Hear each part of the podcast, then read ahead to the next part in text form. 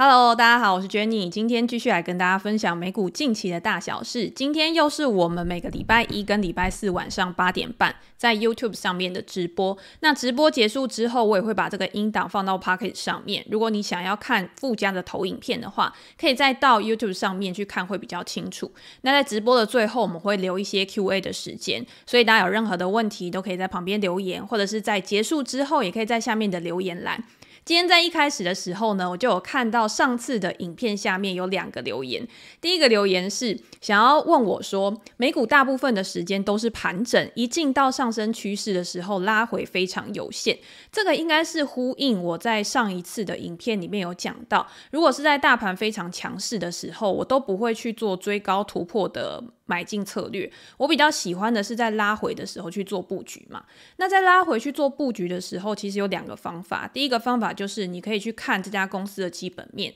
它的估值是怎么样。那有的时候估值是一个相对的区间，它不是一个绝对的数字。所以今天我不会认为说，哎，假设是 NVIDIA 好了，它可能呃股价合理的价格是五百块，那我就是在五百块那个时候才能买。我一定是会给它一个 range。那这个东西呢，你可能是用未来的预估本益比。那预估本益比就是它未来的盈余大概是介于多少钱之间，然后你在这个区间里面去做一个分配分批的搭配。那第二种做法呢，它就比较偏向是技术层面的。那我也非常同意那个留言的听众、留言的观众他讲的，他说如果平常都是盘整的话，那一突破之后，它的动能可能是非常强的，因为通常都是会有一个催化剂，比如说财报。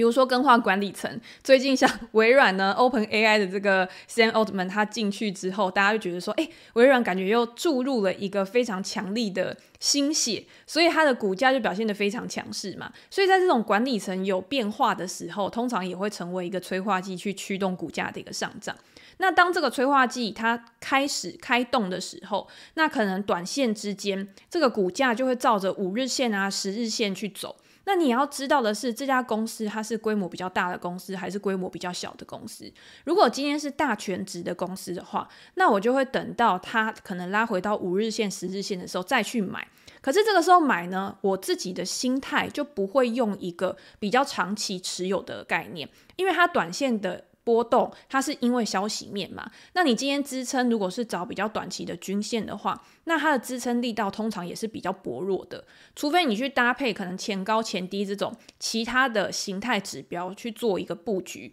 那可能它的支撑力道会比较强。不然的话，通常以消息面来做，它所谓的事件交易，它可能就是比较短期的一个操作。那如果比较长期的，还是会看可能月线啊、季线啊、年线啊这种。那长期的。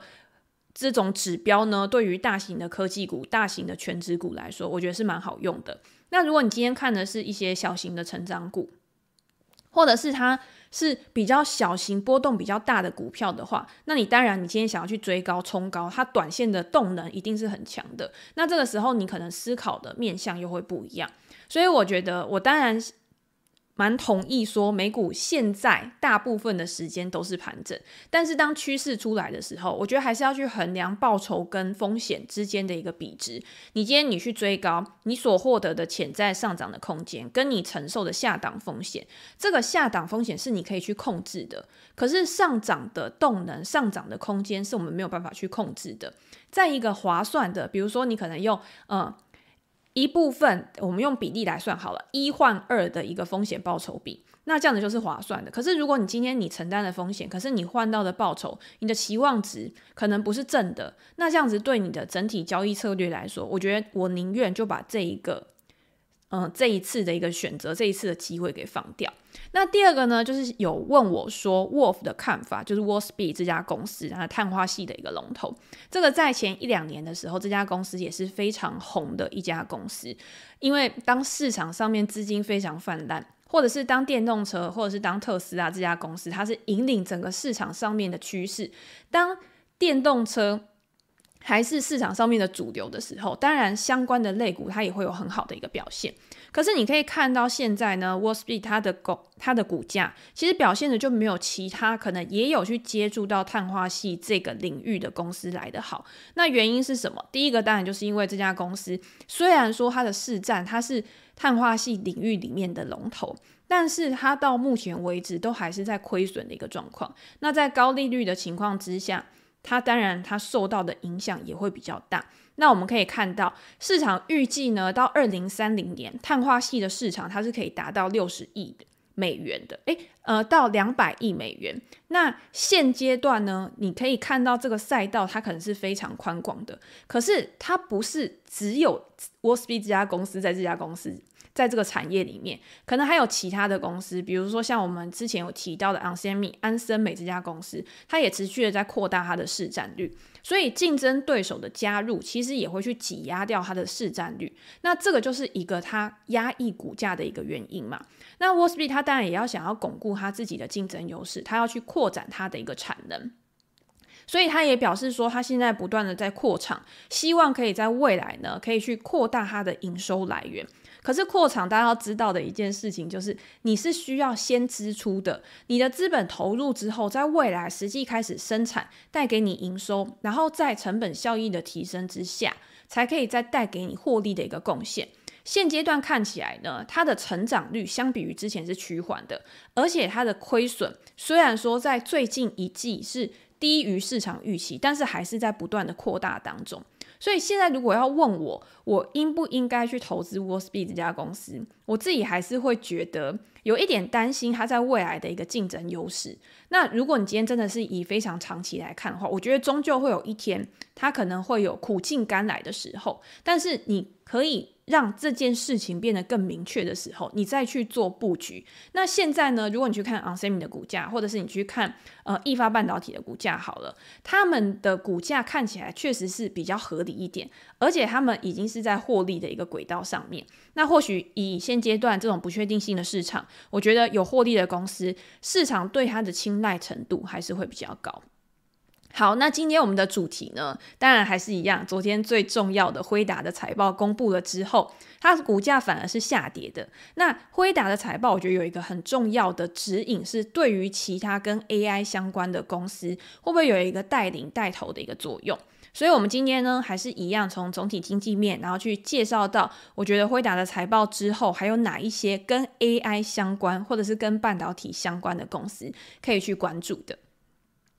那先讲一下大盘指数，今天呢是感恩节，所以今天是休市的，明天也会提早三个小时收盘，所以这个礼拜它的交易量或者是它的交易日都是比较少的。那交易量比较少，当然我觉得如果你今天要看形态的话，它对于整体的一个市场，它的一个指引性，它的一个重要性不会那么大。可是我们也可以看到，在最近这一段时间呢，S M P 五百指数它的表现是非常好的，已经是有史以来。十一月表现最好的，我记得好像是前六名还是多少？大家可以看到图面上这张图，从一九二八年以来，其实很少有十一月可以反弹的幅度这么大。而且在上个礼拜的时候，你可以看到纳斯达克指数啊，它是在短短的几天之内就已经涨幅超过十个 percent 的。那昨天 S M P 五百指数表现比较差的，大概就是能源股吧，因为大家也知道，在盘中的时候，能源股的。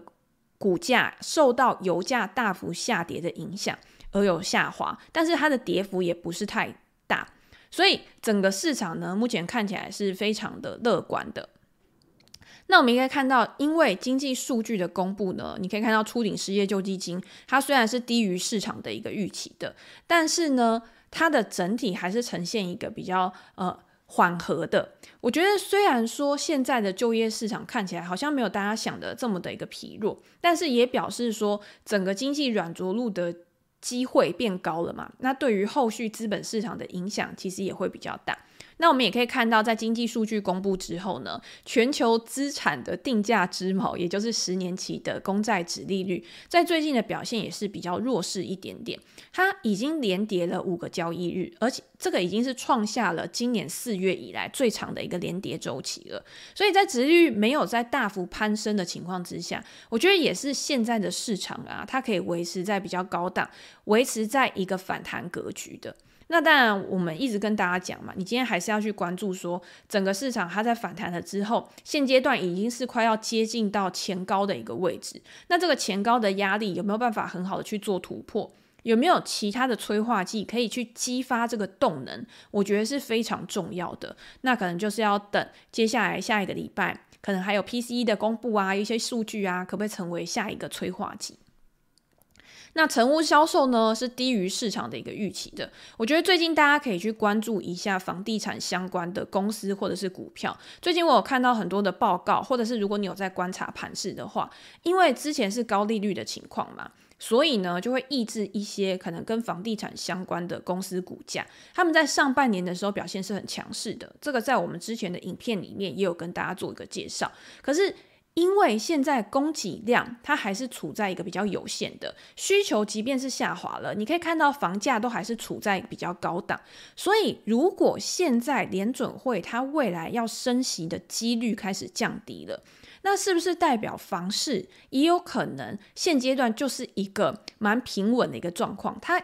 不会再持续的去落底了。那既然不会持续的在落底，那对于不管是建筑商，或者是修缮的零售商，或者是可能房屋中介公司啊，会不会都有更好的一个支撑力道，让他们的股价重新的再回到一个上涨轨道？我们之前讲的建筑商，或者是建筑商的 ETF，你可以看到它在最近好像也没有要再持续在落底，甚至有反弹的一个现象。那零售商呢，虽然说像 Home Depot 啊、家德宝公司，或者是劳氏公司，他们在这一季给的展望都是比较保守的，但是这一季呢，我觉得也算是零售的一个旺季。在下一次公布财报的时候，会不会就是因为他们这一季过于悲观，导致下一季的营收跟获利会优于市场的预期，那重新回到上涨的一个轨道？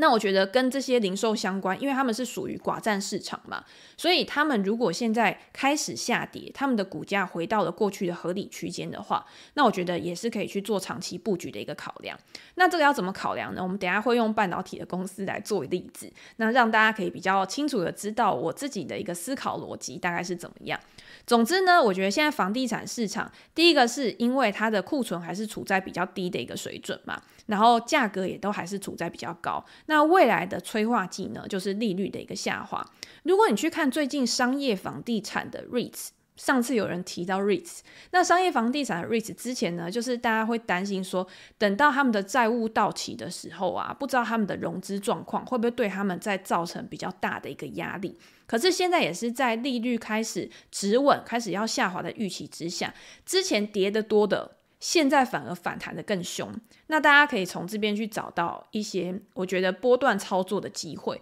如果你觉得风险太高的话，你当然可以是用观望的。但是你可以知道，如果连跌得最惨的、跌得最烂的商业房地产，它都可以有止跌回升，那就表示这个市场它真的是呈现一个比较好、比较乐观向上的。或者是你看 S M P 五百指数，你扣掉七大科技巨头之后，呃，等权重的 ETF，它在近一个月的表现，其实也是跟整体就是本来是以市值加权的 S M P 五百指数差不多，甚至是更好。那就表示说，可能其他落后的公司，其他股价比较低的公司，它现在也开始补涨了。好，那我们再来看另外一个，我觉得也还蛮重要的数据，就是消费者信心指数。大家可以看到，消费者信心指数啊，它是去询问消费者做的一个调查，然后让消费者去表达说，他对于他未来的一个财务状况，对于未来的经济会有怎么样的一个看法。那现阶段呢，如果以经济数据面来讲，你看低失业率，然后大家的所得也还维持在蛮高的一个水准，汽油的价格啊，或者是住房的价格，通膨已经开始滑落了。可是为什么消费者信心指数它还是持续的在下滑，已经连续四个月下滑了？那主要呢，我觉得还是因为借贷成本的上升，而且市场他们也会预期说，未来通膨啊。目前还是处在一个预期比较高档的一个阶段，他们对于未来的不确定性是比较高的。当一个人他已经知道未来会发生什么事情的时候，他不会有悲观的倾向。可是当一个人他认为他对于未来是有更多的未知的时候，他可能就会有一些比较悲观，他可能会觉得说最坏的情况到底是怎么样？美国人认为明年就是近。呃，明年的通膨水准大概会在四点五个 percent 左右，大概是高于九月的三点二个 percent。那这个是七个月以来的最高水准。那如果对于五年以来的最最高水准呢，他们也是落在一个比较高值。那未来如果今天市场的行情或者是嗯联准会它的态度开始更明朗的话，我觉得这个数据呢还是有可能会去逆转的。所以这个是大家可以作为参考的一个指标。好。那接下来我们还要讲的就是油价，我觉得油价算是昨天市场上面的一个亮点吧，因为昨天大家都知道 OPEC Plus 去推迟了他们十一月的会议，到引发了油价大跌反应。那大家会想说，为什么推迟会议油价会大跌反应？的原因就是因为有一些产油国他们开始去对于这种减产啊，或者是去呃分配配额的这件事情表示不满。他们认为在之前呢，减产是想要去支撑油价嘛。可是你也可以看到，现阶段油价呢，自九月的高点已经下跌了二十个 percent 了。那明年的经济呢，如果今天没有达到软着陆，或者是中国的经济没有很好的去回升的话，那需求也会产生问题，有可能会让油价更进一步的疲软。我觉得除了这些因素之外，像美国，我觉得也是一个还蛮重要的原因，因为美国现在它的产量其实也是很高嘛。那美国它等于是可以去影响油价的一个供需，油价的一个价格变化。所以你可以看到，虽然说，呃，像阿拉伯他说什么，诶，我自愿减产到年底啊，或者是到明年，我要怎么样去调配我的一个呃有石油的一个供给，但是对于油价现在的一个激励作用，好像已经没有像之前那么的大了。那现阶段呢，大家就是要。去观察说，未来 OPEC 他们在会议的时候，到底会怎么样去决定他们的生产配额？如果开始有这种油价下跌，大家为了想要去保住获利，开始没有去很好的沟通跟协议，然后造成诶，有一些人他觉得说，诶，我就不需要去减产啦；有一些人觉得，诶，你还是应该要去减产。像这种。供需或者是他们的一个协定没有办法达到很好的共识的时候，对于油价也会造成不小的一个影响。那对于整个市场来说，它绝对也不会是一件好事情。所以这个是昨天特别要去关注的一件事情。那当然到后来呢，其实它的跌幅是有收敛的嘛。那接下来就是要看它之后真的在嗯十一月底的时候，看到底会怎么样去做一个处理。好，那我们接下来呢，就是要讲到辉达的财报，因为昨天辉达的财报公布之后，大家都会觉得，嗯，这一季的营收跟获利感觉好像也都是还表现得很好啊，而且给出下一季的指引也是高于市场的一个预期的。为什么昨天还会跌了二点五个 percent？感觉好像昨天科技巨头呢都表现还不错，只有辉达跟特斯拉两家公司表现得非常的弱势。那我们先来讲一下。辉达在这一次的财报里面，它营收比去年同期还要成长了两百个 percent 以上，而且是高于之前公司给的预期上元。上一季的时候，公司给展望那么好，就已经让市场觉得哇，怎么会这么？这么厉害，那这一季呢，又再度只有他自己可以超越他自己。那公司的主力当然就是数据中心的业务。那数据中心在这一季呢，年成长二两百八十个 percent 左右，那也比上一季同期还要成长了四十一个 percent，是维持非常高速的一个成长。大家知道之前可能在嗯，我记得一两年前吧。辉达的数据中心跟它的游戏业务其实算是比较呃两个重要性是差不多的。可是你也知道，在疫情之后呢，因为游戏业务或者是跟 PC 相关的，它的一个需求开始下滑嘛。可是因为 AI 的关系，所以推升了它数据中心的业务高速的发展。所以现在看起来，大家市场的重点。都是放在数据中心的业务上面。那在这一季，其实游戏业务表现也不差，游戏的业务营收达到二十九亿美元，比去年同期也是成长了八十一个 percent。那比较小的业务呢，像专业可视化，也比去年同期成长了一百零八个 percent。汽车的收入也比去年同期涨了四个 percent。那在前几季的时候，其实辉达都有提到说，车用业务其实也是他们非常看重的一个业务，因为他们的认为呢，现阶段他们跟很多的大型车厂去做合作，在未来可以去作为订阅收入的一个来源啊，或者是其他的一些呃服务。那这些服务呢，会。有带来非常大的一个成长加速，会成为主要的一个获利贡献。只是在现阶段呢，财报上面还有还没有很明显的一个显现。那当然，CEO 黄仁勋他就有说，现在整个产业趋势呢，确实就是因为 AI 才有这么高速飞速的一个成长。趋势就是转向生成式 AI 的一个转变。今天不只是大型的科技巨头而已，你今天各行各业它都有可能在未来去导入到这个生成式 AI 的一个服务。所以呢，数据中心的业务并没有触到顶峰哦，不是像市场讲的哦，我今天在一个极端的峰值之后，之后会开始走下坡。随着软体供应商，随着他的企业客户，随着政府都需要去发展人工智慧这个。呃，这一个产业这个趋势，所以呢，他认为说，对于人工智慧的硬体，也就是像 GPU 啊，它的需求会大幅的爆暴增。那它当然随着这个需求的成长，它也必须要去扩大它的供给。所以大家也有看到很多的消息指出说，辉达它需要去跟它的合作伙伴，像台积电啊，还要怎么样去投资它，可以去开创它未来更高的一个产能。嗯，黄仁勋他有表示说，到二零二五年的时候，数据中心的业务都会维持着高成长，也就是他给市场的这个预期，就是现阶段在未来的两年，在未来的这些时间，我的数据中心都会维持一个很好的表现。那为什么市场上面还会有呃负面的反应？这个就是我们要去思考的嘛。那我们在讲辉达的时候，其实你也应该去想说，诶。那辉达它目前的竞争优势是什么？它的护城河是什么？先想这个之后，你再去想说，那它下跌的原因是不是因为它的股价太贵，还是因为它面对到竞争对手？的时候会去削弱它的竞争优势。大家都知道，辉达它现在最主要的竞争优势就是它的软体跟硬体的去做结合。它的库达就是可以去用于 AI 模型的开发跟训练嘛。所以你今天你开发者你在使用它的 GPU，你在使用它的软体的时候，可以更好的去发挥它更大的一个效用。然后呢，它又有先行者的优势，因为它是最早在布局这一块，它已经布局非常久了。你可以看到他在最近的访谈里面都有告诉大家说：“诶，我从很久以前，我从创业之初呢，大家都还不觉得说我这个显卡可以去用在加速运算啊，可以去用在 AI 上面。但是随着这个产业科技的一个演进，这就好像是我今天已经储备好我的能量，然后等到时机来的时候，我马上就抓住这个浪潮，马上就在市场上面去站稳地位。”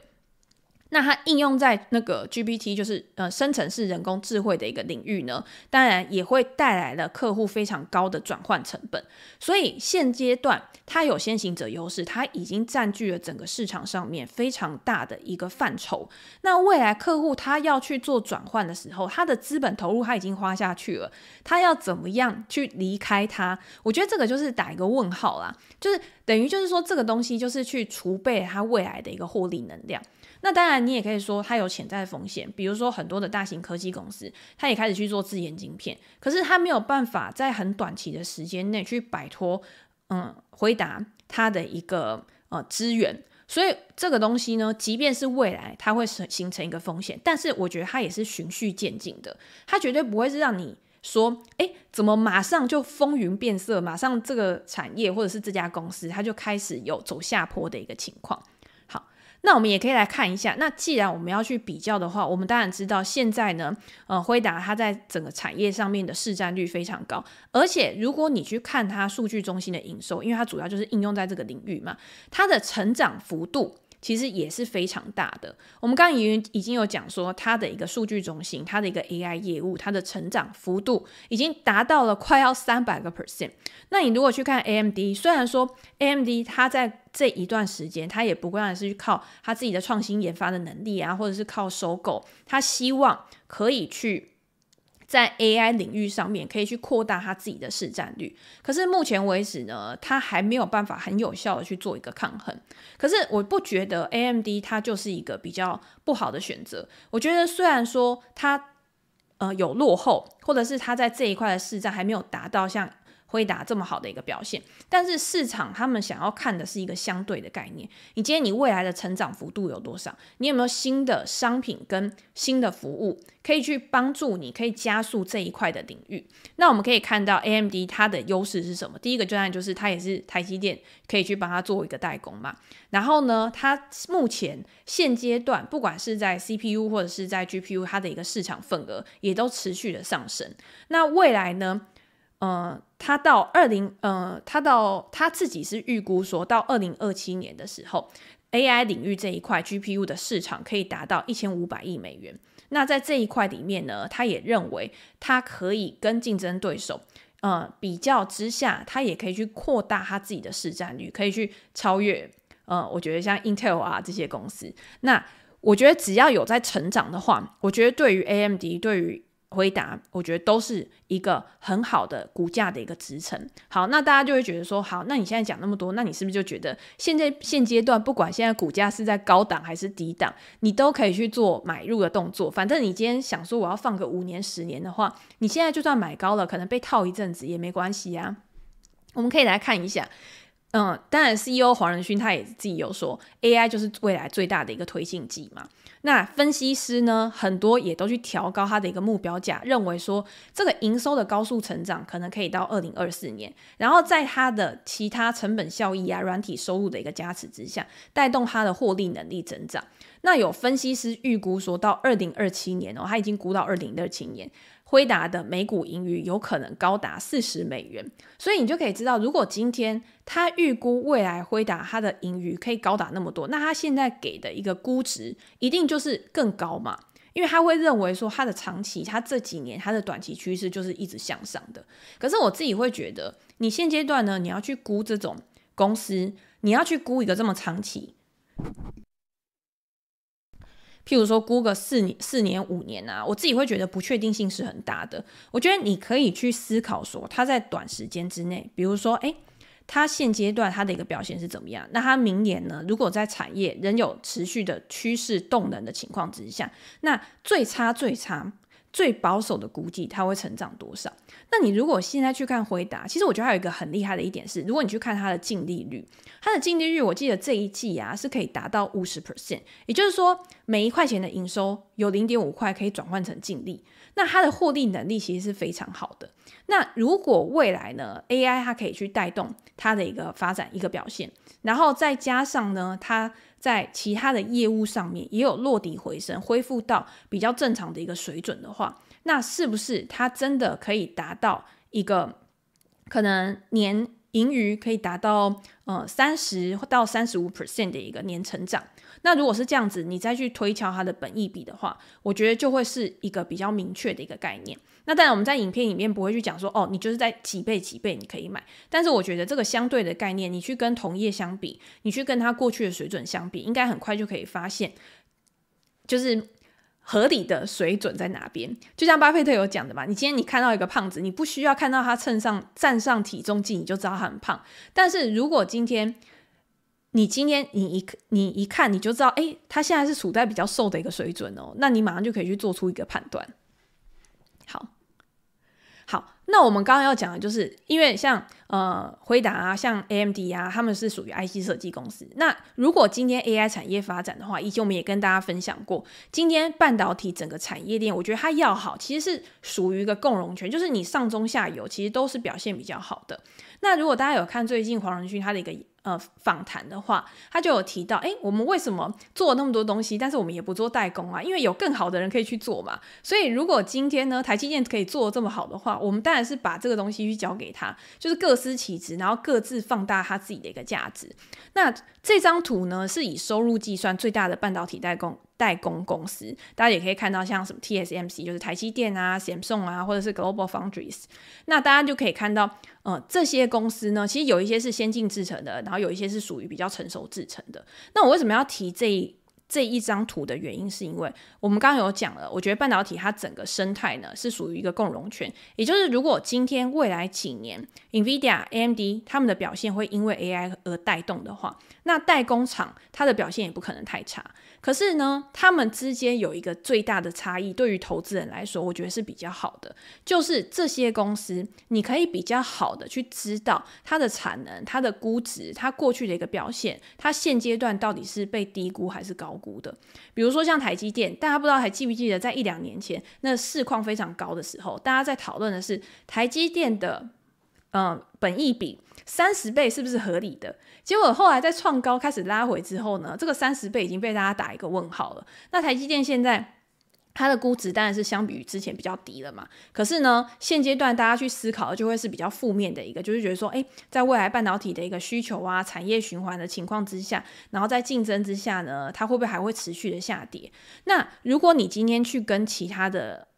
公司相比的话，你可以看到台积电它的营收是占整个行业，它的市占率是非常大的，它占比已经达到了六十个 percent，而且它的客户都是非常知名的美国的上市公司，比如说像 Apple 啊、NVIDIA，然后还有 AMD 这些公司。那如果你今天你还想要再往下看，比如说，因为台积电大家现在关注的可能也是它在 AI 啊、高阶运算啊这些领域上面的一个代工嘛。可是成熟制程在未来，如果智慧型手机开始去恢复了它的一个比较好的成长，消费电子开始去恢复的时候，那成熟制程是不是也有会有比较好的一个表现？像我最近在我自己的专栏里面就有去呃。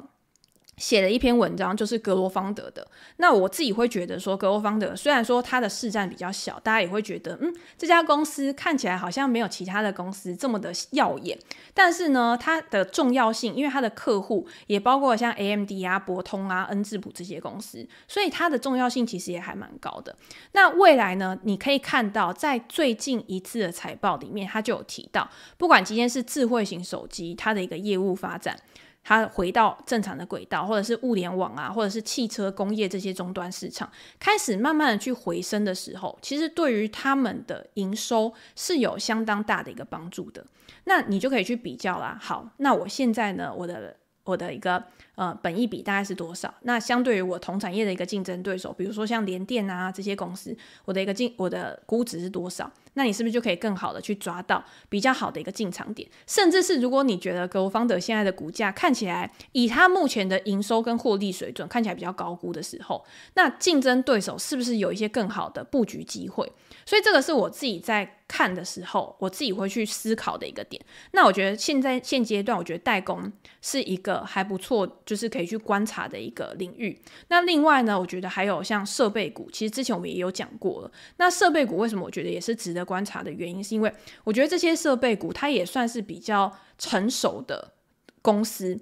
虽然说你可以看到这些设备股，它也必须要因为半导体它制成的一个更新，开始去做它自己的创新，但是呢，它依照过去的记录，它就是慢慢的去。呃，调整他们自己的一个产品跟服务。那以半导体市场的设备市场的一个规模来看，目前市场是预估说可以从二零二三年，然后去成长到。二零二八年的一千五百亿美元左右，那年化的复合成长率呢，大概是在五个 percent 左右。那大家会觉得说，嗯，相比于一些很高成长的公司，你会觉得这个产业复苏的速度，或者是它成长的速度比较慢。但是它本来就不是着重在高速的成长，它比较着重在它稳定的增长，跟它比较。合理充沛的现金流，所以如果你今天是用这样子比较长期的角度去思考的话，你也可以像刚刚像代工领域一样，你就可以去思考说它过去的合理的本益比的区间大概是多少。那今天你要说成长，它也不是没有成长，因为像如果今天像 AI 领域啊、生成式 AI 啊这些。呃，应用开始持续的发展的时候，你一定会去促进晶片的需求规格的一个提升嘛。那这些需求呢，最终你还是会反映到半导体设备的投资上面。在二零二三年，大家可以看到很多的代工厂。它都开始去降低它的资本支出，所以对于这些半导体的设备厂呢，就会有比较大的一个影响。可是现在市场是预估说到二零二四年，因为景气都开始落地，开始回升了。那在这些代工厂，它的营收跟获利开始回升了之后，自然而然也会去显现在这些半导体的设备厂。那我之前呢，其实也有写过很多跟半导体设备厂相关的文章的原因，就是因为我觉得这些公司它真的是相对比较好去做估值的。你不需要去预测说，好，我二零二四年会赚多少钱，二零二五会赚，十年之后会赚多少钱，因为他们现在相比于过去。他们就已经处在合理区间，那未来给他的成长可能都是一个 bonus 而已。所以不管今天是像应用材料，像前几天应用材料才公布他们的财报嘛，那公布他们的财报，其实营收跟获利都是优于市场的一个预期的，只是因为他被美国的政府去调查说，他好像有出货给中芯国际。那它是用先转到韩国，然后再转到中国的方式，那造成它的股价大跌。可是，在这两天呢，它的股价其实也有一个比较明明显的一个反弹。那我觉得中国市场的这个不确定因素，不管是对于辉达，对于很多像呃。跟中国有往来的公司，比如说像设备公司，其实跟中国的往来就会比较频繁。但是这个需求确实是持续的存在的，所以在这种比较混沌不明的时候，其实你去做这些比较可预测性高的公司，其实你的胜率或许是会比较高的。这个不是我自己在那边讲说，诶，我。现在现在才跟大家讲说，哦，你现在可以去买，因为在过去这一两季我在写文章的时候，其实我都有把我自己对于公司估值的一个想法写在文章里面。有兴趣的话，大家也可以去我的专栏里面看。那除了就是半导体设备的一个。呃，可能对高阶制程啊，可能对代工有益之外，大家也可以看到最近 NAND 跟 DRAM 的记忆体，记忆体也有明显的回升嘛。你也可以看到美光其实从之前的底部，其实上升的速度也还蛮快的。那像应用材料呢，因为它的设备其实应用的范围其实也是比较广的，所以你也可以看到它在这个领域上面呢，也算是半导体的巨头，半导体设备的巨头。我觉得这家公司就是很值得去研究。那另外像呃科林研发，我觉得科林研发也是还蛮值得大家去做观察的，原因是因为科林研发呢，它主要的应用范围就是在呃石刻制成这个部分。那它的一个市占率，或者是它的客户，其实也都呃，对于它的一个贡献，虽然说也有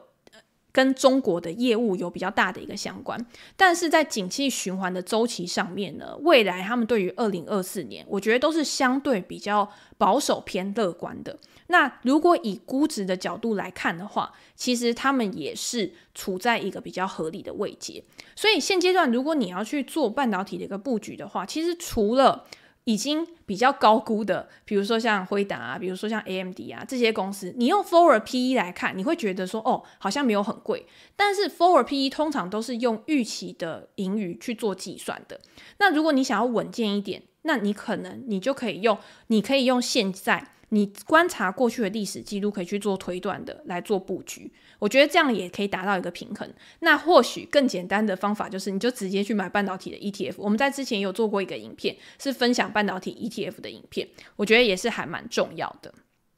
好，那最后呢，就是跟大家讲 QA 的部分。然后我刚刚讲到的几篇文章呢，我有放在呃连接的部分，大家有兴趣的话也可以点去看。那我们来看一下，今天有大家有任何的问题，然后我们都可以现阶段来做一个分享跟补充。好，楼档吗？这个字因为字有点小，我有点没办法看清楚。好，请问，觉得你能出一集 IB 证券入金跟出金的特辑吗？入金跟出金的特辑是不是就是要呃，就是实际的操作的？那之后可以再来做一个分享，就是来规划一下。今天因为感恩节的关系，可能有很多人他可能已经跑出去玩，因为想说晚上不用看盘。刘成伟他说：“请问，觉得你如果觉得 Bill Ackman 很帅，想学他透过买 Put 来做空国债的话，可以透过什么管道？盈透账户可以做吗？海外券商都可以。就是你今天如果有做选择权的话，包括了像盈透证券，包括像 First Trade，包括像 TD，其实它都是可以做选择权的一个交易的。所以只要你有账户，其实都是可以去做。”买进，好，好，那今天呢，就是问题比较少，所以 Hello Hello 雨翰，所以呢，我们今天大概就是跟大家分享到这边。那如果大家有任何问题，你在看回放的时候，也欢迎在留言的地方告诉我。想要了解美股的最新资讯的话，也欢迎订阅我的频道。我们之后呢，都会再跟大家做一个分享跟讨论。好，那我们最后再回答一个问题，就是巴蜀好吃嘴，他说费城半导体能长期持有吗？这边我觉得这个问题为什么我最后来提出来？因为我觉得这个问题还蛮重要的，就是很多时候呢，大家会想说，我今天如果看好一个产业的发展的话，我是不是可以去长期持有 ETF？那第一个是大盘的 ETF，我觉得是没有问题，因为大盘 ETF 它就是跟着美国的经济去走的。那纳斯达克一百的 ETF 呢，其实也有很多人是作为长期持有的一个标的，是因为它就是纳斯达克指数上市，然后非金融的公司，然后市值前一百大的公司，所以会看到在里面呢，七大科技巨头可能就已经囊括了百分之五十了。所以如果你是非常看好这些公司的话，你当然可以透过纳斯达克一百指数的 ETF 来布局。那费城半导体指数的 ETF，它又是一个更集中的，所以它的成分股大概就只有三十档左右而已。可是它跟一般的科技股，我觉得有一个比较大的差异是，如果今天我们做的是普遍的总体的科技股的话，它可能第一个是跟利率有关，因为利率在高档的时候，它的估值可能会回调的比较严重，所以它对于利率的敏感度是比较大的。可是对于景气循环这件事情，我觉得它可能有一个分散的作用，也就是某科技股里面某一些科技股，它对于景气循环比较敏感，但是因为某一些科技股，它可能对于景气循环是没有到那么敏感的，所以它去抵消了。呃，景气波动对它造成的一个影响，可是半导体就不一样。半导体是一个跟着景气循环变动的一个产业，供给跟需求就是最大的一个因素嘛。今天半导体景气在非常好的时候，所有的公司都开始扩厂，所有的公司都开始去增加它的产能。可是当扩厂跟增加产能到一定程度的时候，需求开始下滑，那你这些产能你没有地方去把它塞进去的时候，就造成了价格下跌。所以在记忆体方面，你可能是最。最明显的就是记忆体的价格波动，它的也就是很大的。所以为什么我们常常讲说，如果你今天是看记忆体的话，你看美光这家公司好了，我们可能就不会用 PE 去估，我们可能就会用股价净值去比去估。所以如果你今天问我说，半导体适不适合去做长期持有的话，我自己会觉得它做。波段做景气循环的一个布局，我觉得可能会是更适合的。如果你今天想做长期持有的话，我觉得比较适合是用纳斯达克去做。那你可以再搭配一些半导体类股的表现，因为半导体类股里面可能还是有一些权值比较小的。如果你想要去加强这个半导体对你整体投资组合的一个权重的话，我觉得是可以作为两个都买，然后两个都去布局。这样子或许会比你单一去持有半导体的 ETF 来得好。当然，如果你今天你的心脏够大颗，你觉得你可以承受那个波动的程度，或者是你就是要真的非常长期的去持有的话，你还是可以考虑。但是我就是跟你分享我自己的一个看法。好，那今天就是跟大家分享到这边，那就先这样喽，拜拜。